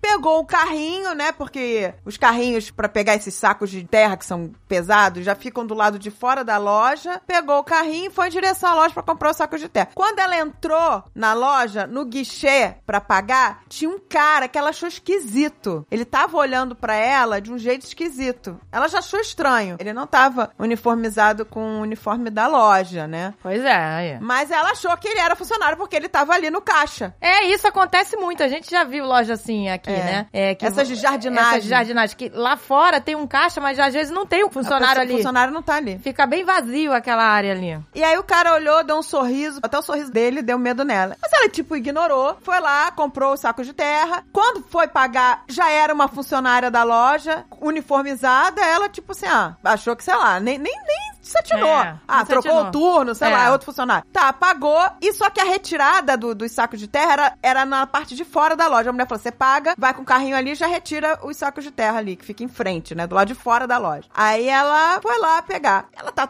colocando os sacos de terra no carrinho. E aí ele se aproximou. Voltou o cara, se aproximou dela e virou e falou assim: Ah, toma aqui o meu cartão. Aí ela falou: Seu cartão? É, eu, eu trabalho com jardinagem. Se você precisar. Aí ela virou e falou assim: Ah, tá, só um minuto. Ela não pegou na hora. Ela continuou lá, não, pera que agora eu tô ocupada. Aí ela continuou botando o saco de terra no carrinho e começou a empurrar o carrinho em direção ao carro. Só que ele insistiu, ele veio seguindo ela. E ela achando que é funcionário da loja, né? Ela falou: Pô, o cara nem me ajudou a botar o saco de terra no, carrinho. Mas, e continuou seguindo ela e falou assim: Ah, meu cartão aqui, ó, não esquece. Pega. Aí ela pegou no cartão. Na hora que ela pegou o cartão, eles colocam uma substância que, com toque, ele é instantaneamente absorvido pela pele. E a garota, na hora que tocou no cartão, ela se sentiu tonta. Ela tocou, ela falou que é imediatamente. Se sentiu tonta, se sentiu tonta. E aí ela viu que ela ia desmaiar, ela saiu correndo, largou tudo lá, largou o carrinho, largou até. Voltou pra dentro da loja e pediu socorro. Você já tinha ouvido isso, Bruno? Um negócio assim, de envenenamento? Não, não. Esse caso eu nunca vi, não. E aí, aí eu fiquei chocada com essa história. Eu falei, meu Deus, gente, não pode aceitar mais nada na mão de ninguém, porque o cartão tava com essa substância. E aí, na outra semana, pipocou um caso que a garota parou no posto pra ir ao banheiro. Tipo grau, sabe? Aí no Brasil que tem. Aham. Na, É. na- na estrada tem o grau que você para, aí você come É. alguma coisa, vai ao banheiro. Ela parou num desse pra ir ao banheiro, comer alguma coisa. Ela, só que ela foi com o marido. Ela estava com o marido. Aí ela entrou no banheiro e o marido entrou no outro. E aí quando ela chegou dentro do banheiro, ela viu que não tinha papel higiênico. Nenhum, em nenhuma cabine. Aí ela falou: Ah, eu vou ali esperar meu marido sair e vou pedir pra ele pegar um rolo de papel higiênico lá dentro do masculino. E ela foi em direção ao, ao banheiro masculino. Só que quando ela tava saindo, tinha uma mulher com luvas segurando dois rolos de papel higiênico e entregou pra ela. Aí na hora que ela tocou no papel higiênico, ela começou a passar mal. A sorte é que o marido dela tava saindo na hora, viu ela cambaleando, ficando tonta, pegou, socorreu e a mulher que entregou o papel higiênico sumiu, desapareceu. Pois é, será, será que é possível uma substância assim que, que Não, isso é real. rápido? Isso é real, tá acontecendo. Esse golpe tá acontecendo. Eu aqui, aqui eu ainda não vi acontecer. Não acho que seja algo impossível, mas aqui realmente isso ainda não, não chegou. Agora, essa questão do sujeito que está ali no comércio, se passando por um funcionário, oferecendo uma ajuda, isso é tradicional, né? Principalmente em agências bancárias, tal, aquele camarada que fica ali no saguão do banco, principalmente pegando a vítima idosa, que ele sabe que vai ter alguma dificuldade para usar o terminal eletrônico, que vai precisar de, de algum tipo de auxílio. Basta botar um crachazinho. Botar um crachazinho já passa por funcionário do banco. Não precisa nem estar com a roupa, né? Com traje, com uniforme típico dos funcionários do banco. E isso é bastante comum. Agora, essa questão do envenenamento, até, até acredito que não fosse uma hipótese de veneno, não, nessa narrativa. Deve ser algum tipo de outra substância, algum tipo de barbitúrico, alguma coisa assim, que leva a pessoa a desfalecer. Que, inclusive, caracterizaria, nesse caso, se fosse uma hipótese de crime patrimonial, um crime de roubo. Essa situação é bem peculiar e essa, com essa eu ainda não me deparei, não. É, essa é um golpe que tá acontecendo aqui, nos Estados Não, Unidos. é bom ficar atento, né, gente? Não aceita cartão. Recentemente, recentemente. Aí meu pai no outro dia tava aqui, foi no mercado e um garoto entregou um cartão pra ele. Um dia depois eu, eu recebi esse golpe aí. do- Pois do é, falei, Aí o garoto não- entregou um cartão pro meu pai e falou assim: Ah, eu trabalho no salão tal, corto o cabelo, faço barba, vai lá que eu vou te dar um desconto. E meu pai pegou o cartão. A sorte que não era É, nada. era só um cartão mesmo, mas... Mas aí eu já falei, pai, não aceita mais Pois cartão é. de ninguém. Eu não aceito mais cartão de ninguém. A pessoa estica pra mim, falei, não, obrigada, eu não posso segurar. Ai, pois é, gente, eu não E tinha essa pensado questão de nisso. estacionar, e você estacionou o carro, você tá sozinha, e de repente tem um carro emparelhado com teu, com um monte de vaga. E isso também é outra coisa. Outro dia, outro golpe que eu vi. A menina no aeroporto, viajando sozinha. Olha isso. Ela tava no aeroporto, viajando sozinha. E aí, ela foi em direção à sala VIP, que o cartão de crédito dela dá direito. Faltava horas ainda pra conexão dela. Ela levou pra sala VIP. Quando ela chegou na sala VIP, em frente, ainda tava fechada, não tinha aberto, que era antes, sei lá, antes das oito, não tava aberta ainda. E aí ela falou: ah, eu vou sentar aqui e esperar a sala VIP abrir, né? E aí nisso, vários lugares vários assentos vazios, um cara sentou do lado dela. Pois é, gente, já Do é lado. suspeito isso, Então, né? se, alguém, se se tá tem vários vazio, lugares vazios, o cara sentou do teu lado, você levanta na hora, gente. levanta, nem dá chance. Levanta. Mas ela também começou a dar gatilho nela, né? Ela já ficou esperta. Ela já achou esquisito o cara sentar. E o cara começou a puxar papo, perguntando: Oi, você é brasileira? Você tá viajando sozinha? Você tá indo pra onde? Sua família sabe pra onde você tá indo? Ela começou a achar esquisito. Cara que ela nunca viu, perguntando: Gente, isso é óbvio, né? O cara já, já, já tá. Você tá sozinha? Tá com alguém? Tá viajando pra onde? Sua família sabe? Começou a fazer as perguntas. Ela ficou apavorada. Aí ela mentiu tudo. Mentiu o nome dela, mentiu. Ela foi, né? Porque ela tava com medo do cara. Ela foi mentindo e falou: Ah, eu, eu tenho que ir. E levantou. E aí o cara levantou e começou a querer pegar no braço dela, sabe? A, a botar a mão pra fingir que era íntimo, se alguém olhasse. E aí ela foi puxando o braço, ela assim: Ó, não, não, não me toca, não me toca. Com medo, ela entrou no banheiro feminino e ela falou: Fiquei lá dentro até a hora do meu voo. Que ela ficou com medo de sair e ele tá ali fora, né? E ela ficou, ela falou: Fiquei mais de uma hora dentro do, do banheiro. Só saí quando tava na hora do meu voo e corri pro portão de embarque. Eu peguei um caso parecido com esse aqui. Só que foi, no, foi no aeroporto, foi numa rodoviária, né? A menina indo pro colégio, com um uniforme, inclusive, o sujeito sentou do lado dela. Mesma história. Vários bancos vazios, ele senta do lado dela, puxa papo, ela tenta desconversar, mas ele continua puxando papo, se oferece, dá o telefone dele pra ela ligar se precisar de alguma coisa. Ela entra no ônibus, ele entra atrás e senta do lado dela. Novamente, ela também, ela, ela sentiu que tinha alguma coisa estranha. Tomou, tanto que tomou alguns cuidados. Quando ela entrou no ônibus, ao invés de ela ir pra janela, ela sentou no corredor, né? Pra tentar dificultar a passagem dele, mesmo assim, Exato. Olha. ele sentou ao lado dela, ele passou e sentou na janela. Em determinado momento, papo vai, papo vem, ela desconversando, tá, dando respostas mais, mais lacônicas, ele vai e coloca a mão na perna dela. Meu Deus. Só que aí ela teve aquela presença de espírito, ela imediatamente levantou, desceu do ônibus, chamou o fiscal, que alertou o motorista, foi todo mundo pra delegacia, o sujeito foi preso, né, autuado em flagrante por importunação sexual. Agora, tem uma coisa aí que a gente tem que ressaltar. A vida em sociedade, ela oferece riscos. É, não existe uma vida em sociedade que seja totalmente isenta de riscos e por mais que a gente seja atentos, é, por mais que nós sejamos conscientes desses riscos, a gente não tem como controlar todos eles. A minha vida é o tempo todo ouvindo esse tipo de história. É o meu dia a dia, eu lido com isso diariamente. E eu não sou precavido o tempo todo. Quantas vezes eu me pego distraído em alguma situação que eu falo, nossa, podia ter dado algum problema nisso aqui, né? Né? Não não me liguei. Pois é. Você vê? Não tem como. Não tem como. A gente não pode entrar numa paranoia também de achar que viver por si só é perigoso. Não, calma. Na maioria dos casos, a gente consegue levar uma vida tranquila com algumas precauções, sem entrar numa paranoia de não vou, de não vou nem sair de casa, vou ficar trancado aqui. É, Não vou sair de casa, vou ficar embaixo do cobertor.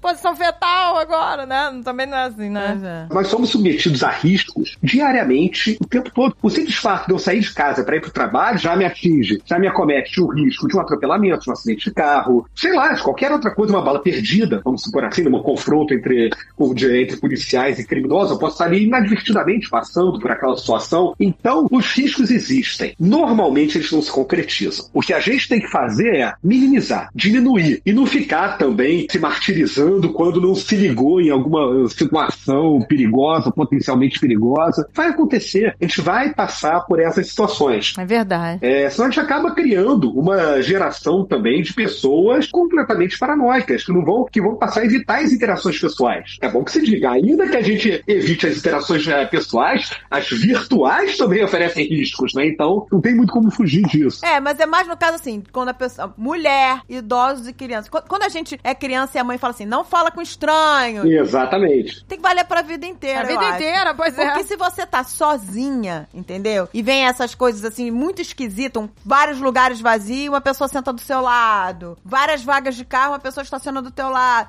São alguns alertas que a gente tem que ficar. A gente também não pode viver abestalhada, entendeu? É. Eu, carioca, brasileira, a gente aprendeu a ter vários cuidados que a gente vê quando viaja que as Que pessoas, as pessoas não não têm. têm, é. A gente fica assim, Exato. sempre não tira o celular da bolsa em qualquer lugar, segura a bolsa de outro jeito, já segura a bolsa de um jeito que é difícil de alguém puxar. É. A gente já tem vários, né? Questão de que a gente cresceu com medo, ou cresceu sendo assaltada, sendo furtada, etc e tal. Já foi criando essa questão de de saber se defender o mínimo possível, entendeu? É, esses cuidados, É, né? ter pequenos cuidados que a gente vê muito quando o turista chega no Brasil, né? Ah, fala, nossa, a gente Deus vê, oh, meu Deus, esse Ele acha que tá na mão. onde? Ele vai se assaltar. Você vai, você sabe? Você já sabe. Dá muito mole, né? Ele não vai nem perceber. O cara vai meter a mão no bolso dele. vai- E o que mais acontece, isso no mundo inteiro, não é só no Brasil, não. É as pessoas serem furtadas em locais turísticos, em pontos turísticos. Em frente É. à Torre Eiffel, em frente ao Museu do Louvre, em frente ao Coliseu, em frente, a, seja, aonde quer que você esteja. O próprio sogro da Agatha foi furtado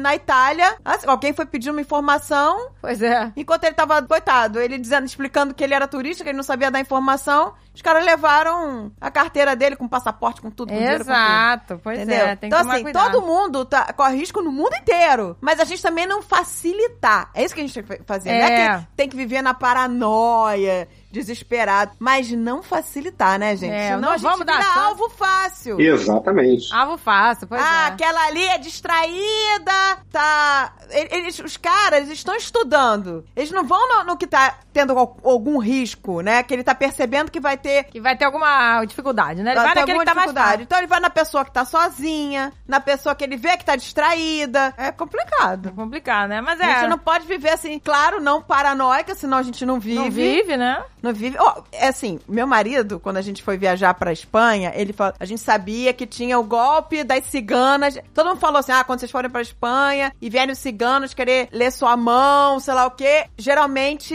é é pickpocket, né? É É, pega, né? Furta o teu. Pra furtar a tua carteira, meter a mão na tua bolsa, né? É aqueles furtos que você nem percebe. Uhum. E aí meu marido falou, se chegar alguma cigana, você já segura a bolsa, já não sei o quê. É aquele negócio, você acha que quando você tá viajando, ah, aqui não tem isso. Você acha É. que as coisas só acontecem no Brasil, né? E aí, por mais que todo mundo me avisou, quando eu tava na Espanha, chegou uma moça, ela me ofereceu uma flor. Começou. Ela foi Ai, que delícia, uma flor, obrigada. Ela chegou, chegou uma flor, aí eu falei, pra mim? Aí você, ai, que delícia, Aí eu fui obrigada. pegando a flor, aí ela pegou na minha mão e falou: Ah, vou ler seu futuro. Nisso, o meu marido falou que já tinha uma outra menina por trás de mim ia meter a mão na minha bolsa. Aí, tá Aí vendo? meu marido gritou, me puxou, reclamou ali. Quantas vezes eu te avisei? Eu já, já ia, tava te roubando já, A tava te pessoa se distrai. Entendeu? Com a flor, olha que delícia.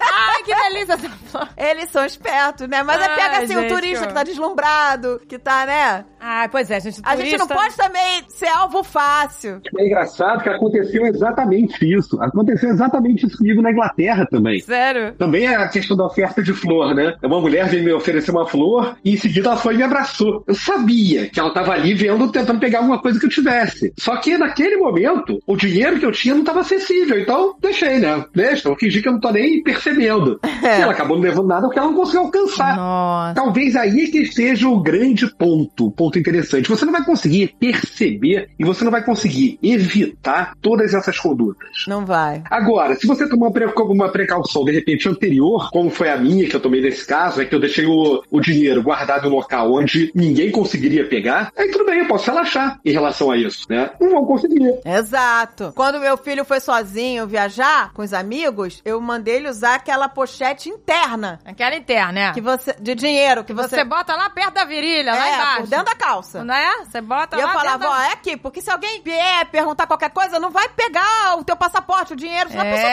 fica perdida, gente, no Tem outro lado do mundo. É, o problema é só pegar o dinheiro na hora de pagar alguma coisa no mercado e também é meio, meio chato, né? Mas É, não tem. isso é, pois é. Na França mesmo, uma vez, quando eu tava entrando no Louvre, veio uma- um pessoal com uma prancheta dizendo que assina aqui, não sei o que. É tudo golpe. Assina enquanto você tá assinando, sei lá o que que é aquilo em francês. Falei, aí eu falei, eu não falo francês. Eu falei, já não falo francês. Aí eu devolvi a, a prancheta, mas ali eu vi que era golpe. Que vem mais de um, entendeu? É, pois é. A minha Eu mãe entendi caiu que era alguma coisa pro Instituto de, de Pessoas Surdas, um negócio assim, sabe? Muito ampassão, eu entendi. Assina aqui, assina o quê? Que diferença vai fazer minha assinatura? É, a, a nossa mãe foi roubada assim também aqui em Orlando, né? Ela tava no Walmart e aí duas moças chegaram. Ai, olha, o que, que você acha dessa blusa em mim, essa calça, não sei o quê? E a bolsa da minha mãe tava no carrinho. Né. Só que o que, que elas fazem? Olha só, elas já são profissionais, né? Então elas já sabem que tem câmera, então elas enfiam um monte de roupa, apoiaram um monte de roupa no carrinho da minha mãe, onde tava a bolsa. E sabe quando a bolsa fica naquela parte que é aquela cadeirinha de criança na, na- no carrinho, né? Sim. É aquela parte que é mais alta, ela botou a bolsa ali. Aí elas, primeiro elas botaram um monte de roupa em cima. É, Elas estavam segurando um monte de cabide e falou: Isso. O que, que você achou dessa blusa em mim? Não sei o que. E a outra, já cheia de cabide na mão, Já largou, largou. a- aquela, aquela roupa parada em cima. E aí você fica confusa, ah, que essa aí tá boa. E aí elas pegam a bolsa de um jeito que você não consegue ver. Não que tem um monte de consegue. roupa em cima. Aí quando a minha mãe viu, já tava sem a bolsa. Aí minha mãe continuou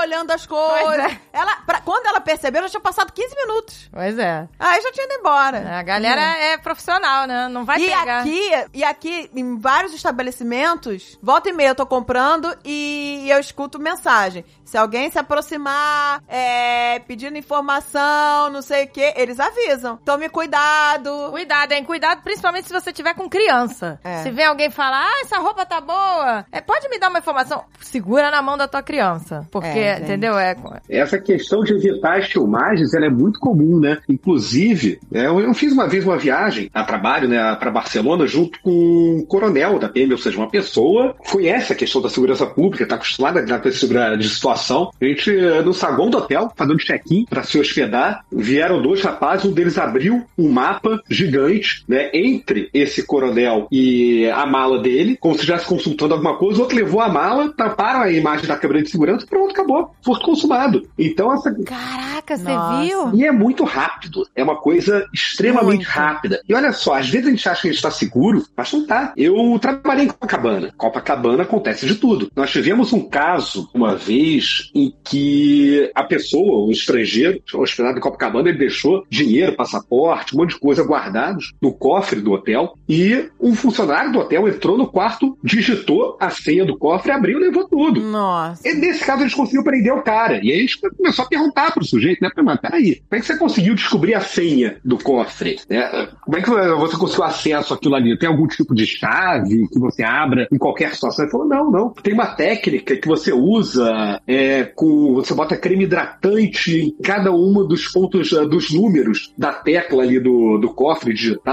onde é o, o número é branco, você bota ali o creme hidratante que é branco também, fica invisível. Depois você só vê onde está amassado, que é a tecla que o sujeito apertou Não. Pra vocês verem Sério? como dá pra burlar a segurança até quando você acredita que tá seguro.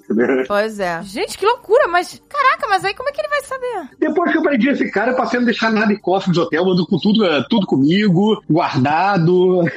Eu deixo tudo no cofre de hotel, eu confio 100%. Gente, mas como é que ele sabe? Mas, por exemplo, uma senha de quatro dígitos. como- Ai, a gente bota, eu quando meu vou comer, a gente bota seis dígitos. A não ser que o cofre delimite. É que Tem geralmente cofre que é. delimita até quatro dígitos, né? Essas senhas de cofre normalmente são limitadas. Quatro dígitos, ele vai te dar um bom número de combinações. Você fica lá testando, né? É, o cara ficou lá o dia inteiro. Não, não tinha. Tinha uma técnica pra descobrir, mas. Não, mas tem muito funcionário que tem como resetar o cofre. Tem, tem isso também. Que já aconteceu da gente fechar o cofre do hotel sem mudar a senha. Porque você chega, você tem que mudar a senha. Aí na hora que a gente fechou, tava com a senha, sei lá, de, de quem tava antes. E a gente fechou, a gente falou, meu Deus, a gente não sabe abrir o, o cofre porque a senha era. Não é, a gente não chegou a, a colocar a senha. E aí o funcionário vem e tem como. Ele passa um cartão e, e, e Eita, reseta. nós, gente. Eu, poxa E vida. reseta. Nem o cofre do hotel da segura, pô. Eu sempre uso o cofre do hotel. Eu falo, gente, bota tudo no cofre do hotel. Atenção, pickpocket! Você falou em Copacabana? É, Copacabana lá. Tudo Não, acontece. Copacabana eu caí, gente. Uma vez eu tava com meus dois filhos, eles eram. O André era bebê e o Alan era criancinha. Aí eu fui visitar uma amiga em Copacabana e eu tava com tudo. Eu tava com meu laptop, tava com livros pra faculdade, que eu ia dali eu ia pra faculdade. E aí eu combinei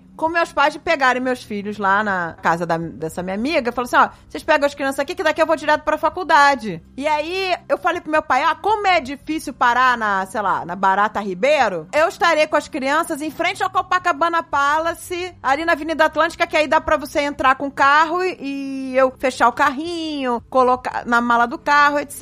Aí, aí meus pais, beleza, a gente combinou, pararam o carro ali, aí minha mãe segurou meus filhos, eu comecei a fechar o carrinho pra guardar na mala e botei a minha pasta, né, com laptop, coisa da faculdade, tudo, tudo ali na mala do carro. Na hora que eu tô fazendo isso, chegou uma moça com uma criança turista falando em espanhol perguntando pra mim onde era o Meridian. Ah, meu Deus. Aí eu falei, ah, o Meridian é aqui, ó, esse aqui. Aí eu comecei a apontar, né? Esse é o Meridian. Só que ela falava muito rápido. E eu falei, esse aqui é o Meridian, é só você seguir reto ali, ó, Meridian. E aí ela foi falando outras coisas, perguntando outras coisas, eu me dava, eu falei, peraí. Eu falei, fala mais devagar que eu não tô entendendo. E a filhinha dela, né, a criança, se debruçou na mala do carro. E eu não vi o que que... Você olha, vê uma criança se debruçando, você acha normal, criança curiosa, né? Dei tchau, dei informação, fechei a mala do carro. Quando cheguei na casa dos meus pais, tiro o carrinho, tiro as coisas, falei, ah, daqui eu vou pra faculdade, né? E aí, na hora que eu abro a mala do carro, só tinha o carrinho. A- meu laptop, os livros da faculdade, tudo. A criança debruçou, pegou. É, E usa. entregou,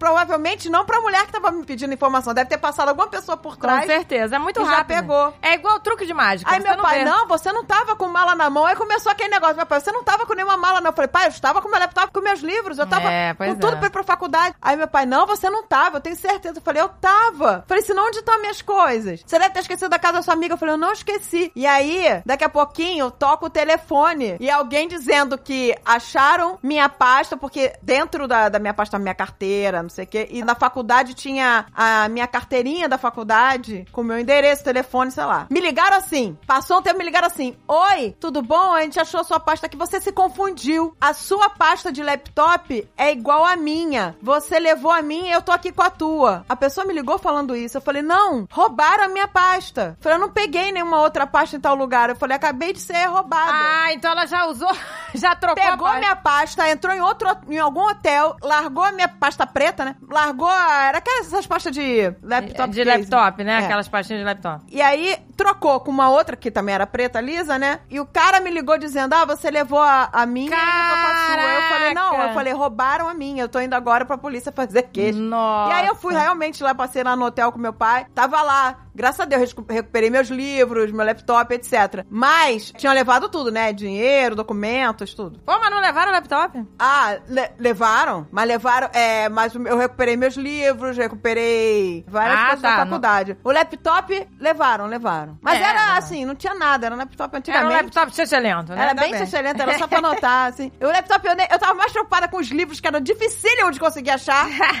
Tinha livros que eu fiquei esperando meses pra chegar, do que, do que com o laptop.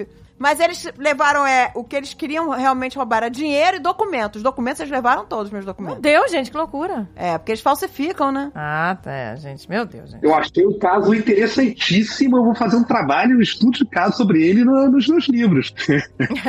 é o caso a se trabalhar. Tem vários aspectos penais aí interessantes. Gostei disso. Não é? que pegaram, já usaram a pasta dela pra outro? Passaram, aí a pessoa pegou e me ligou dizendo. Envolveu criança, tem criança no meio. e tá- Uma salada completa, isso. Adorei. Adorei o caso. É, a criança que pegou a minha pasta, ela se debruçou no carro e eu olhei, eu, vi a criança se debruçando, mas eu achei, ah, criança é curiosa, É. né? Eu achei que ela tava olhando dentro da mala do carro. Mas você vê, gente, é igual truque de mágica. Eles usam, né, da, da, Da da distração.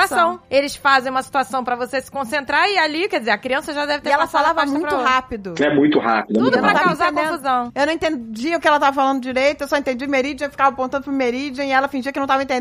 Pois é, tá vendo? Que Trabalha E- com a distração. E aí eu virei, mas eu cheguei a virar, olhar pro carro e vi a criança se debruçando, mas ah, normal, criança se debruçando. Não é que se eu visse um cara se debruçando, um adulto, Exato. eu ia, uou, uou, uou, sabe? Né? Mas a Você criança... vê uma criança, a sua reação é continuar falando, é verdade. Exato. Ah, a criança tá olhando, que bonitinho. É, É. verdade. Gente, que horror esse crime! É, absurdo. por isso que a gente fica macaca velha, né? É. E não quer dar mole. Não Porque quer dar a gente mole. já caiu vários golpes.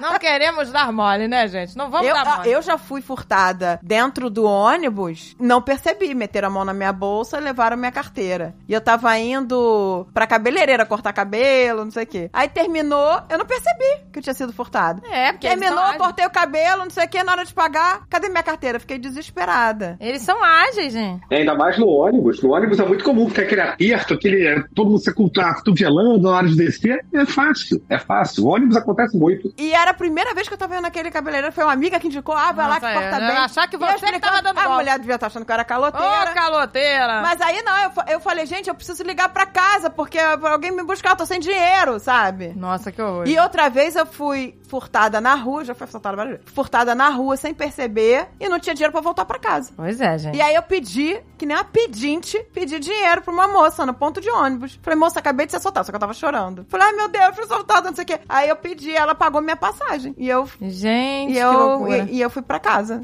Ela pagou. A moça podia achar que estava também caindo no golpe, né? É, podia achar que eu tava e podia caindo no não golpe. pagar a sua passagem. Sai daí, ô, sua caloteira e tal. É, Pior que Olha. foi a primeira pessoa que eu pedi. e ela viu que eu tava achando que eu tava desesperada, ela percebeu, né? Falei, ai, mãe, eu fui assaltada, eu não tenho dinheiro pra voltar pra cá, eu vou ficar aqui perdida. Aí a moça falou, não, não, eu pago essa Olha passagem. gente. Pagou. Então é isso, gente. A mensagem é isso, né? Paranoicos, mas tudo no amor. Com alguma fé na humanidade, porque tem gente que paga passagem. Olha aí. Exato. Uma pessoa pagou. Não vamos perder a fé. Pois é, tem pessoas boas ainda Não nesse vamos mundo. perder a fé, A moça gente. me ajudou. Mas a gente também não pode virar alvo fácil. A gente tem que ficar um pouquinho É, esperta, fica vai. esperta, gente. E sempre alerta, É, gente. sempre alerta. Sempre alerta. Será que tem algum, alguma dica que você possa dar, assim, sei lá, de como se precaver de alguma coisa ou não? É isso, né? É isso que a gente falou, né? Não facilitar, né? Facilitar. É, acho que ele já falou. É exatamente, porque o que tinha de dica já foi dito durante o- a conversa. Exato, É, exato. é isso mesmo. Não tem É, muita... A dica que eu mais gostei é o código. O código. o có- Nossa, essa dica foi preciosa, Nossa, a Bruno. gente tem- Isso é super necessário. Não, gente, eu tô falando sério. O negócio vai avançar num nível que os golpes vão ficar impossíveis. Não, eu gente. gostei, gostei Se disso. não tiver uma senha, porque ainda não começaram esses golpes. Mas daqui a pouquinho vão estar usando as nossas vozes. Mas vão começar. Não vai demorar, não. Já começou, Aqui- viu, nos Estados Unidos? Aqui nos Estados Unidos já Que começou o até, golpe com voz. que até o, o Dave, né, que é o marido da André, até ele falou, gente, quando atender o telefone for aqueles números desconhecidos, você não fala alô, deixa, né? Aí É. às vezes eu faço isso, eu atendo, fico muda, aí a pessoa lá do outro lado, alô? Aqui é do consultório, a senhora tem uma consulta. Eu me lembrei até aqueles programas de rádio que tinham promoções antigamente, né? Quando atender, não fale alô, fale não sei o que lá. Exato. Ou eu vou passar a atender com uma voz diferente, vou atender, alô? alô? Caraca, eu vou atender em falsete agora. Pois é, gente, porque eles querem só pegar a sua voz. Não é, gente? Se a gente tentar fazer um. Alô? Porque eles pegam a sua voz, gente. Aí, ó, tá vendo? Aqui nos Estados Unidos já tá acontecendo. Olha que horror. Já estão, gente, tá ferrado, tem que ficar muito Ai, esperto. que horror. O negócio é esse código, gente, vamos criar código. Eu gostei do código, Bruno. Gostei do código. Se eu vou falar pro meu pai. É tipo, alguém- é tipo esses bares que você tinha que, né, pra você frequentar, É. você tinha que dar senha. Senha. Exatamente. Qual a senha? Você que falar assim, qual a senha? Se a pessoa não souber, não é ela. Não, gente, vamos, vou é criar. o chat GPT. Bora fazer isso, gente. Passar pra família. Palavra, né, de segurança. Mas não pode passar a senha por WhatsApp. Não pode passar, mas... Tem que ser ao vivo no ouvido. Eu falava, eu falava com a minha mãe o seguinte, mãe, olha só, minha mãe é mais adepta de espiritismo e tal, então eu falava pra ela, olha só, mãe, se eu morrer antes de você, você vai querer ir numa uma parapsicóloga, alguma coisa assim, vai querer fazer é, algum tipo de sessão espiritual pra ver se eu tô presente ali. Vamos fazer o seguinte, vamos estabelecer um código. Isso. Tá? Se eu morrer e vier do mundo espiritual, você faz uma pergunta qualquer que eu vou responder aquela pergunta específica com essa resposta. Se a resposta for diferente, eu tenho enganação. Ele já tá prevendo golpes Caraca. espirituais. Olha o Bruno. Foi pra outro nível, hein, O Bruno? golpe do guru. Eu vou ter que usar infingido agora. Eu não pretendia, mas vou ter que fazer. Pô, Adorei. o espírito O tem que falar o código, senão, ah, então não era. Cara, o pior pesadelo Adorei, pra adorei. uma mãe é o filho falar isso. Se eu morrer antes de você, a primeira coisa que eu ia falar pro meu filho, para, para de falar besteira. Adorei, Bruno. Olha onde vai a cabeça do delegado. Ele pensa Vai, até. vai. Vai, se eu morrer antes de você... Mãe, não vai cair golpe. parapsicóloga, se você for numa vidente, Esse é o menino precavido. Ele pensa pô, até ele, pensa até no, no no pós-morte. pós-morte. Golpes pós-morte. Ai, que Maravilhoso, uma delícia. Como se Bruno. precaver após a morte. É. que delícia.